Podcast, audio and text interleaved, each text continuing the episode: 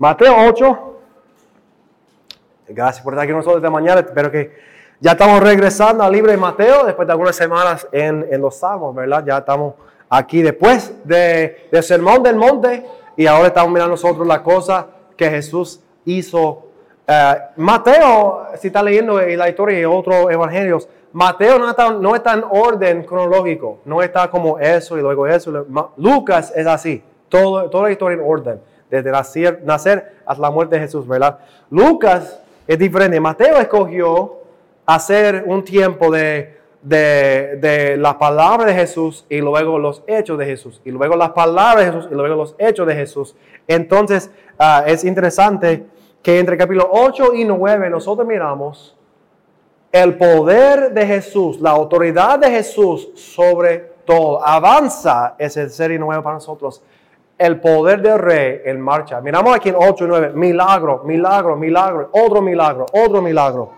Todo en orden para, porque Mateo ya nos dio su sermón en su forma más completa. Y ahora la gente quiere ver si Jesús puede realmente tener la autoridad para hacer lo que estaba hablando en el sermón, ¿verdad? Que si Él es realmente el Mesías, el Rey del reino. Y entonces lo que vemos ahora en estos ejemplos, cada semana vemos nosotros el poder de Jesús, el poder de Jesús sobre todo, sobre todo.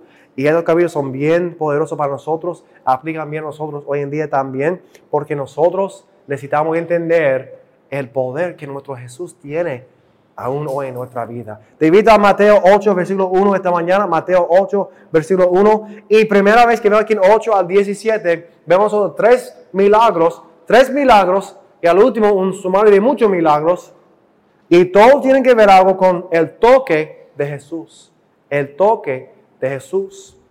Algunas personas son eh, personas de, del toque le gustan cuando reciben un abrazo o toque a ellos. A mi esposa así que es su idioma del amor, es el tocar. Entonces, puedo decir muchas cosas a ella, pero si no estoy tocando a ella para confirmar lo que estoy diciendo, como te amo o todo está bien o algo así, con mis manos para abrazarlo o algo así, eh, ese no habla ahí como, como a otros a, mí es regalo, si me compra algo bueno, dice que tú me ames, ¿verdad? Entonces, pero eh, para ir especialmente, si me trae un café de aquí de Coffee Time, que está afuera, y me trae un, otra cosa así, ah, qué bueno, ella me ama, entonces, pero para él no es así, tengo que tocarla para, para hacerlo, y entonces si, si no, hay, no hay toque para ella, no hay amor. Entonces, para ella. Otras personas son así esta mañana, otras personas, algunos que le gustan el abrazo, el, el, el toque, otras personas en su idioma, o no idioma, es su, pues quizás idioma, idioma del amor. Que le guste eso también, ese es uno de los cinco, ¿verdad? De idioma del amor.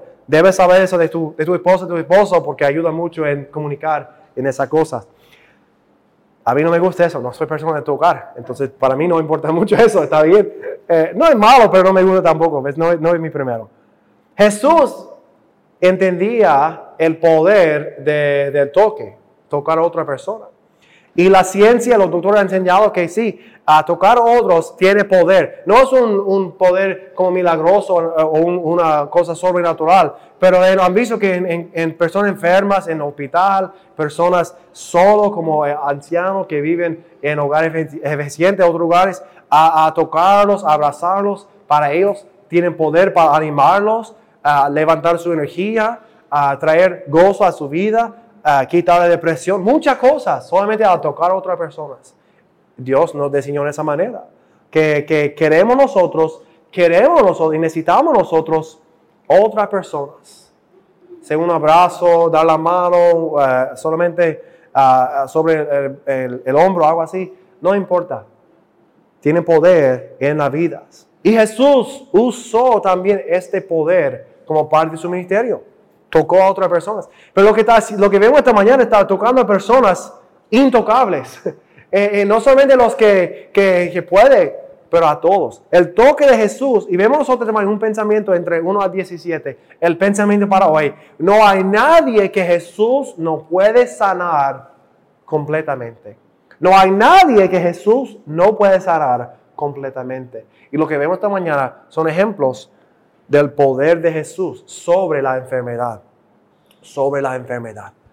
8.1 dice así para nosotros. Vemos nosotros primero su habilidad para curar y curar lo incurable. No solamente curar, pero curar lo incurable. El primero que vemos es un hombre leproso. Leproso. El 8.1 dice, vamos a leerlo juntos.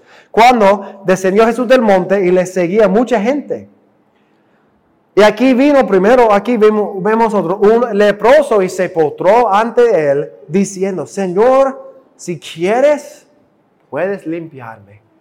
Imagina lo que está pasando ahora en este, en este escenario. Jesús cerró su mensaje con, hay que decidir si va a seguirme, obedecer mi palabra o no. Y de, terminar eso, todo está, mira, ese, quizás es Mesías, su mensaje tiene autoridad. Y está bajando en la montaña y luego dice a nosotros aquí en esa historia, entre la multitud vino un hombre, un hombre con lepra, con lepra, una, una cosa incurable. ¿Qué pasa para esas personas que viven con esa enfermedad en su vida? Alguien dijo que esa es una condición como un infierno sin dolor. Un infierno sin dolor. Porque la persona no muere de, de, lepra, la, la persona muere sobre muchos años por perder la vida para sentir. Poco hacer eso. Si alguien dice Jesús, dice, ya tú eres leproso, tienes lepra, tienes lepra, no puedes regresar a tu casa y, confirmar, mira, mi familia, mi esposa, mis hijos, y abrazarlo otra vez. Yo, yo tengo que salir ahora porque yo tengo esa enfermedad. No, al, saber que tú, lo tienes, dice, tienes que salir del pueblo y vivir afuera del pueblo por el resto de tu vida. No puedes abrazar a tu familia, no puedes estar en tu casa de nuevo, no puedes buscar cosas de tu casa, no. Ya tú eres separado. A limpieza tienes que guardar 14, estoy inventando números, ¿verdad? 14 días en cuarentena, primero. A ver si lo tienes, ¿verdad? Y si lo tienes, el resto, si estás caminando hasta otro sitio donde haya gente, sea en el campo, sea en el pueblo, no puedes tocar a nadie tiene que mantener distancia de seis pies entre personas. Entonces, y también cubrir la boca. Y al hacerlo, clamar a cualquier persona que está cerca. Yo soy mudo, yo soy mudo, no me toques. Todo el tiempo. No puede estar cerca de otras personas. Podemos entender nosotros aquí ese de seis pies de cuarentena, ¿verdad? Y cubrir la boca. Uh, entonces dice la persona que piensa que tiene COVID, que quede en casa, ¿verdad? Y pastor en Georgia la semana pasada dijo, yo tengo congestión, no me siento bien, me quedo en casa, por si acaso. Entonces, cuarentena, ¿verdad? Es, esa cosa nosotros entendemos bien. Pero yo estaba pensando también hoy en día en las personas que durante los últimos dos o tres años que, que estaban en hospital sufriendo de, de COVID, ¿verdad? En hospital, en cuarentena hospital, y ninguno de la familia podría pasar por el cuarto, visitar con ellos. Y algunos murieron así, solamente podían ver su familia por, por teléfono, ¿verdad? Por FaceTime, otra cosa. Y, y decir, ellos, van a morir, ¿verdad? Ese, la tristeza en eso. Lo más cerca que pueden tener hoy en día, porque nosotros no tenemos, no tenemos eh, leproso hoy en día aquí, gracias a Dios. Ah, pero eh, fue una cosa bien difícil para ellos. Separación que no podemos imaginar. Y podría pasar 20 o 30 años antes de morir en esa manera. Porque el leproso es una cosa que, que toma su tiempo para matar a la persona. Poco a poco perdieron su sentido de sentir calor o frío, dolor, otras cosas, reaccionar. Uh, muchos murieron porque durante la noche a empezar a eh, quemar el dedo, empezar a morir el dedo y eh, por la noche dormido, por la noche los ratones comieron más de su, de su pie o de su brazo o cosas así. Uh, no sentían el dolor del sol y se quemó la piel malo y empezó a perder también esas cosas y empezó a comer poco a poco a su cuerpo. Y no murieron de, de, de lepra, murieron de las infecciones, murieron de otras cosas. Pero muchos vivían 20 a 30 años sin esperanza, sin contacto humano con otras personas, sufriendo mucho. Eso dijo a ellos, un, un infierno sin sentir, sin dolor, no podían sentir lo que está pasando en, físicamente en su cuerpo, pero podían sentir emocionalmente la separación de otros. Bien duro, bien fuerte para ellos. Y aquí es un hombre en, medio de la multitud, hombre inmudo que dice que tiene que cubrir la boca y, cuando al entrar, Lucas dice que fue lleno de lepra, lleno. Entonces, no solamente algunos espacios eh, eh, como aquí en los brazos, en la cara, pero todo su cuerpo, todo el mundo sabía, ese es leproso. Y al entrar aquí dice, inmudo, y la gente movieron, abrieron un camino y él estaba buscando a Jesús. Y vino a Jesús y dice que le adoró a Jesús. Se postró ante él, es una forma de adoración a Jesús. Y dice la palabra Señor.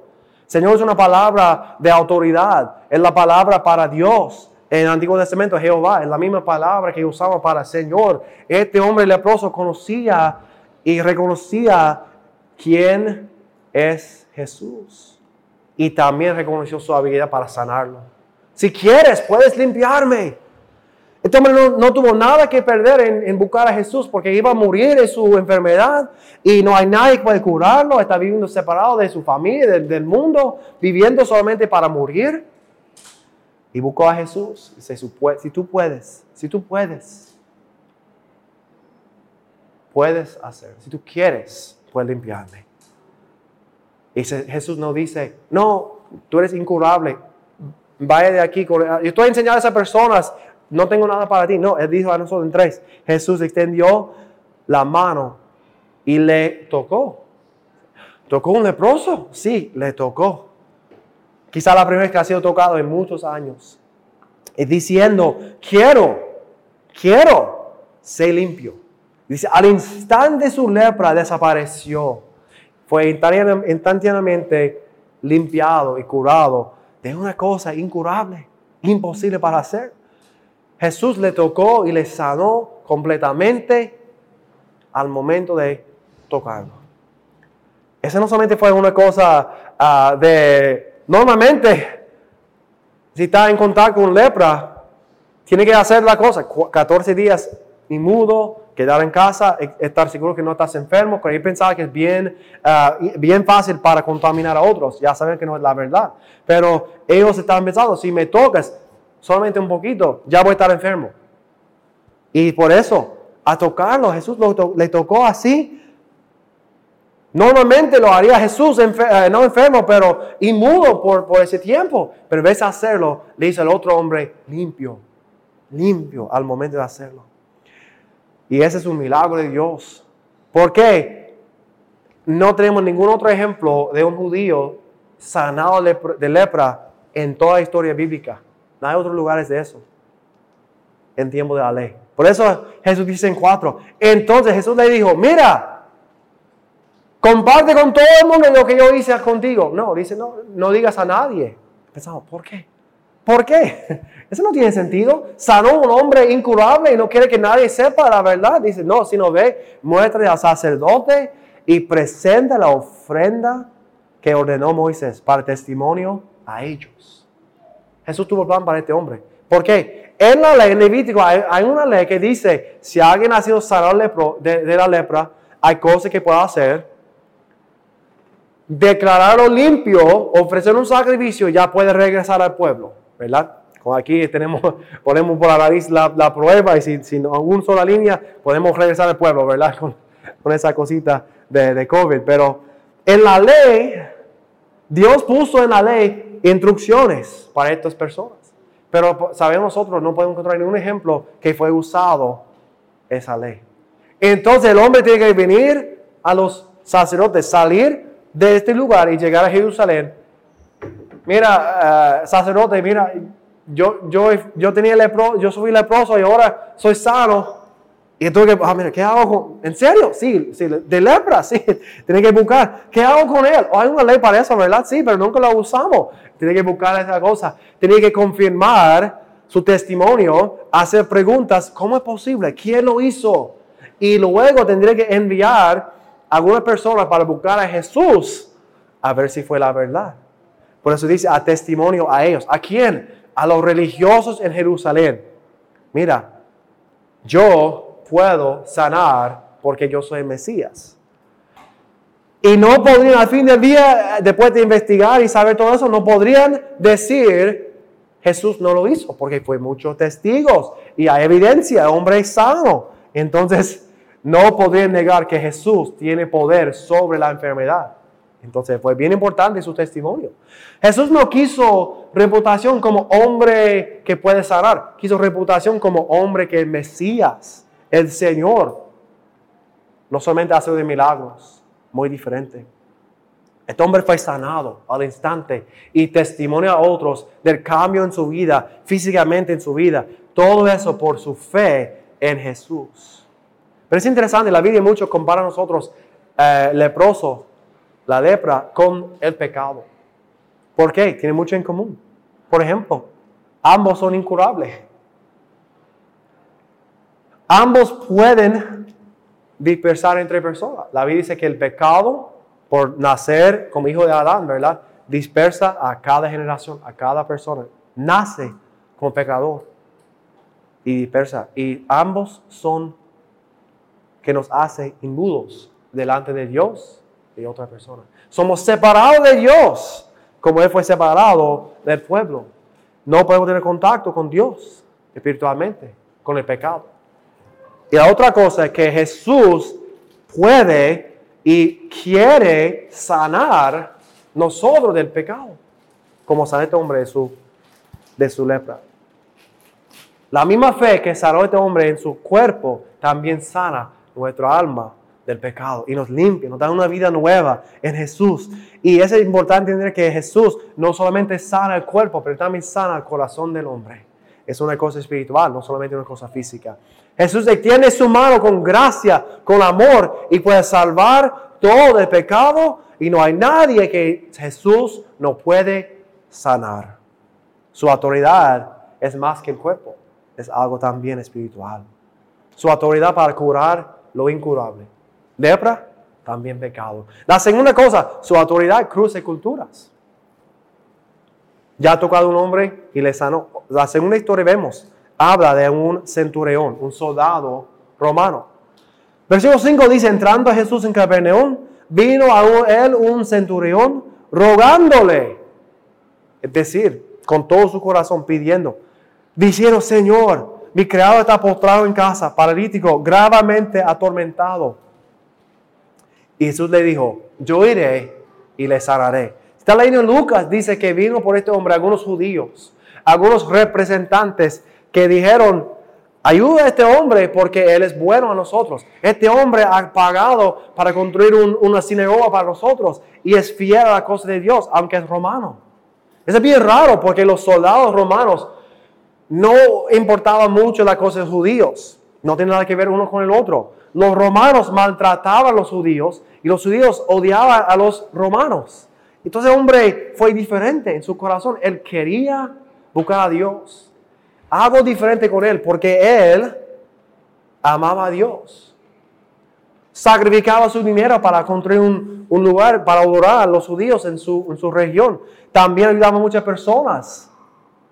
Pero en su corazón sabía algo, como centurión, como gentil, como romano nunca sería judío. Siempre en su vida habría una separación entre él y los judíos. No importa ah, cuánto dinero gastaba para ellos, no importa si amaba a ellos, pero algo diferente ese hombre, porque vivía diferente con los romanos, pero siempre sería un romano, un soldado. No puede cambiar su situación. Y en eso dijo, Jesús dijo a este hombre, un gentil, hombre fuera del pueblo de Dios, yo iré y le sanaré. Yo voy a tu casa otra vez vemos Jesús está dispuesto a sanar.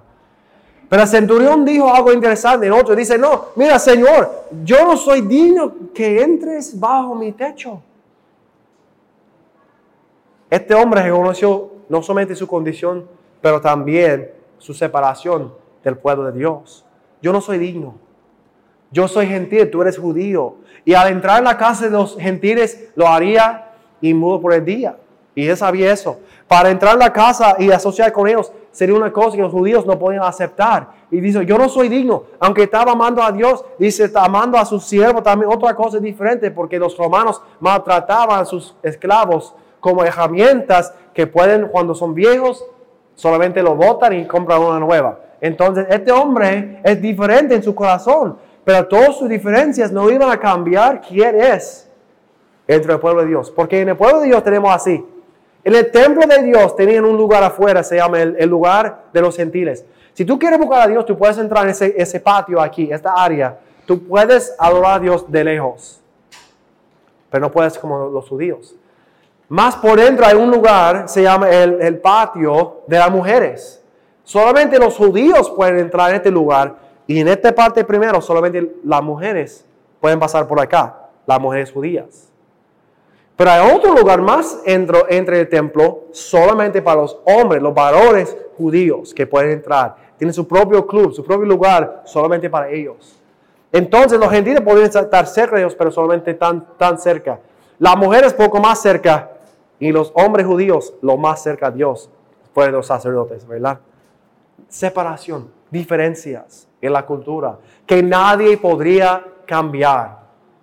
Este hombre dice, yo no soy Dios que entre en mi casa, pero dice, di la palabra, di la palabra y mi criado sanará.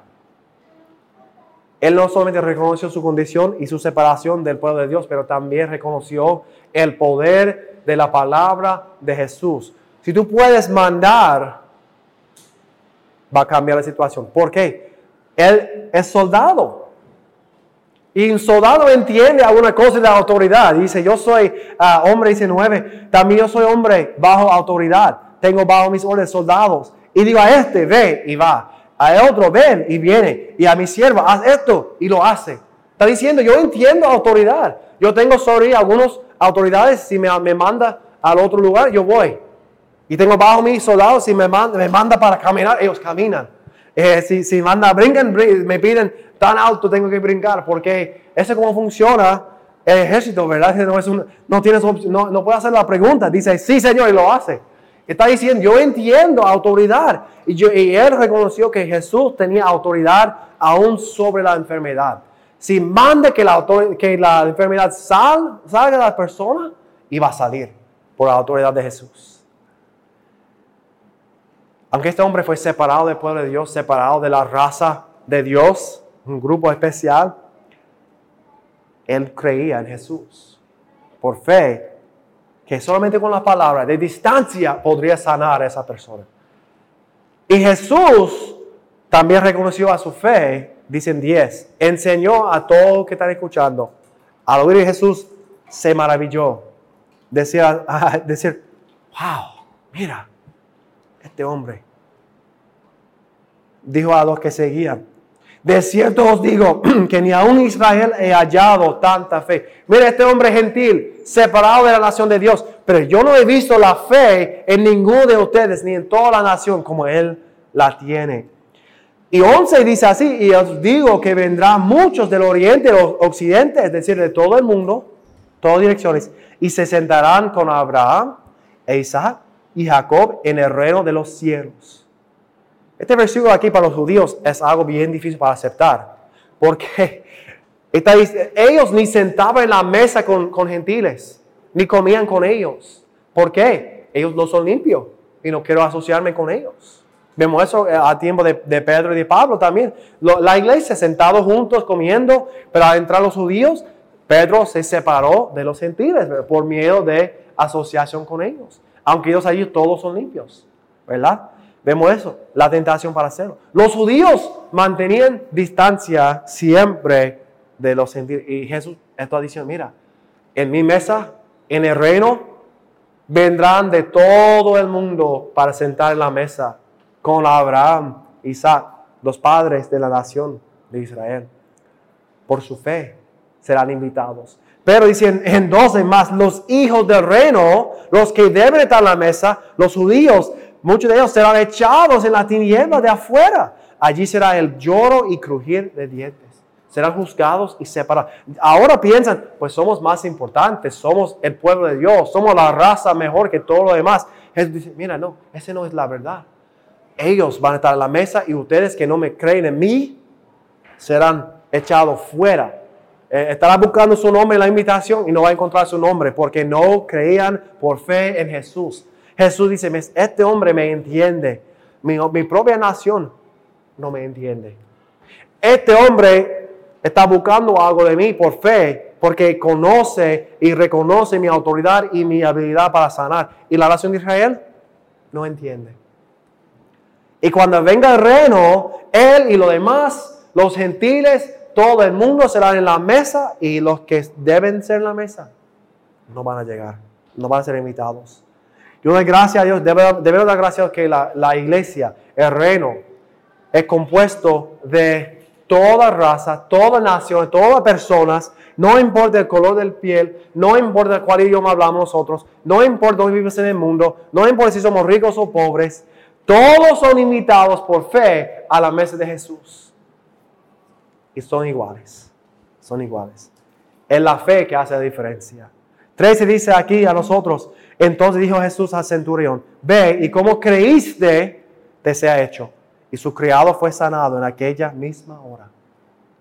Dios sanó a este hombre con la palabra, por la fe del soldado. Hombre gentil, que recibió la misma bendición de la del tocar de Jesús, aunque de lejos, Él lo hizo. Como tú creíste. La fe hace diferencia entre ser invitado a la mesa y ser rechazado de la, de la invitación. Un hombre gentil. Pero también vemos como está hablando aquí las mujeres también. Recuerda, ¿cuál es lo mejor? El hombre judío, luego mujer judía, luego todo lo demás. En este orden, en su sistema. Las mujeres no tienen mucho valor en su sociedad. Son buenos para, para hacer cosas en casa, cuidar a los, a los, a los niños, ayudar al esposo, no trabajaba fuera de casa, no es algo así. Entonces, ellas no tienen mucho valor tampoco. Y veo aquí en 14, Jesús iba a tocar la mano de una mujer con una fiebre, de la suegra de, de Pedro. 14 dice nosotros aquí, Jesús vino a casa de Pedro y vio a la suegra de esta potrada en cama con fiebre. Pasó ese versículo, ¿verdad? 14. La suegra de postrada en cama con fiebre. No sabe mucho de ella. ¿Saben alguna cosa? Primero, Pedro fue casado porque tiene, tiene suegra, ¿verdad? Saben que esa fue su suegra y también que ella tenía fiebre. Es todo lo que sabemos. No hay otros detalles en esa historia. ella no está pidiendo ayuda. No dice que Pedro pidió por él tampoco. Pues, quizás por su suegra, ¿verdad? Yo no sé eso. Yo no hice ese broma en inglés porque por si, mi, mi, mi, suegra lo escucha, que no escucha eso. Pero no dice que Pedro pidió a Jesús que venga a ayudarla. Pero por lo menos sabe que fue, su suegra, estaba en casa con ellos y necesitaba ayuda. Ellos pensaban la fiebre, la fiebre no es un síntoma, pero es la enfermedad. Y cuando tenía COVID yo entiendo eso, porque con 104 grados, sudando y luego enfriando todo, eh, es, brutal, ¿verdad? Eso parece como su propia enfermedad. Lo peor de toda la cosa que pasó con nosotros fue la fiebre. Y, yo me dije, esa, esa, esa mujer está aquí en la cama. Dice aquí que está postrada en cama, ¿verdad? No puede salir de cama está bien enferma, necesita ayuda, no puede pedir ayuda. Pero Jesús vino a la casa y dice, tocó su mano y la fiebre la dejó. Y ella se levantó y le servía. Otra vez vemos nosotros un milagro que quitó cualquier enfermedad que tenía, la fiebre o cualquier cosa que, cosa que estaba pasando. Y ella se levantó inmediatamente limpia y listo para servir de nuevo. Otro milagro no solamente para los judíos. Los leprosos separados del mundo, un gentil, un soldado odiado por el pueblo de Dios, y ahora una mujer que a tocarla no es una cosa normal. En su sociedad, tú no tocas a las mujeres. No es bueno hacerlo. Debe mantener la separación entre las mujeres y los hombres. Muchos judíos fariseos oraban mucho tiempo en su vida. Doy gracias a Dios que yo soy judío y no gentil. Que yo soy varón y no mujer, que yo soy también libre y no esclavo. Esa fue una oración de ellos. Y en esa historia vemos nosotros, vemos gentiles, esclavos y mujeres sanados por la mano de Jesús, ¿verdad? Porque en Jesús todos son iguales. En Jesús no hay, no hay diferencia entre hombre y mujer, no hay diferencia entre gentil y griego o, este, judío, no hay diferencia entre los ricos y los pobres, viejo o, joven, no, no hay diferencia. Somos salvos por la misma gracia de Dios, por la misma fe en Jesús y somos iguales en Jesús. Y debemos pensar nosotros que, porque la iglesia así, todos son salvos de todo grupo diferente. Si lees en Apocalipsis, dice algún día estarán de toda tribu y toda lengua alrededor del trono de Dios. para personas que, que son creadas en algunas diferentes circunstancias, el racismo es fuerte. Y, y- y dispersa en la iglesia también solamente por lo que somos criados así. Y dice, bueno, eso no existe, eso existe en cada cultura, en cada raza, en cada lugar del mundo. Algunas personas piensan que son mejor que otros. Siempre existe. El orgullo del pecado nos enseña, yo soy mejor que otros.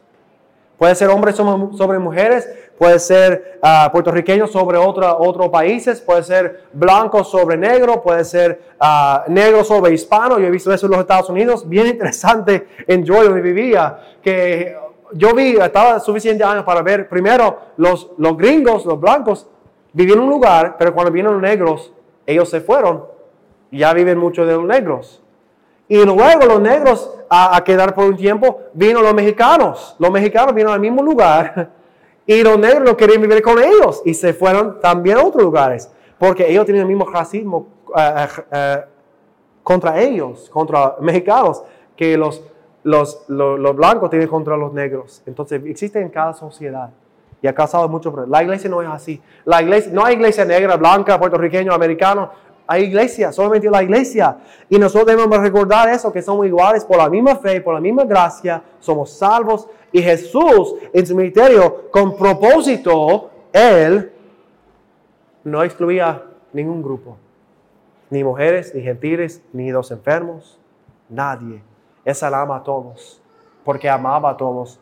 Y por su fe, igual en toda situación, fueron sanados.